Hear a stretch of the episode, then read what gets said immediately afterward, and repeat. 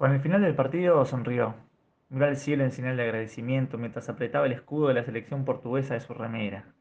Antonella, al verlo, no entendía por qué Lionel festejaba a la par de Cristiano, a miles de kilómetros de distancia. Decidió dejarlo solo. Claro, solo él sabía cuánto lo extrañaba, cuánto necesitaba su competencia. Desde que se habían alejado, a ninguno de los dos le habían salido las cosas como esperaban. Lo tenía claro.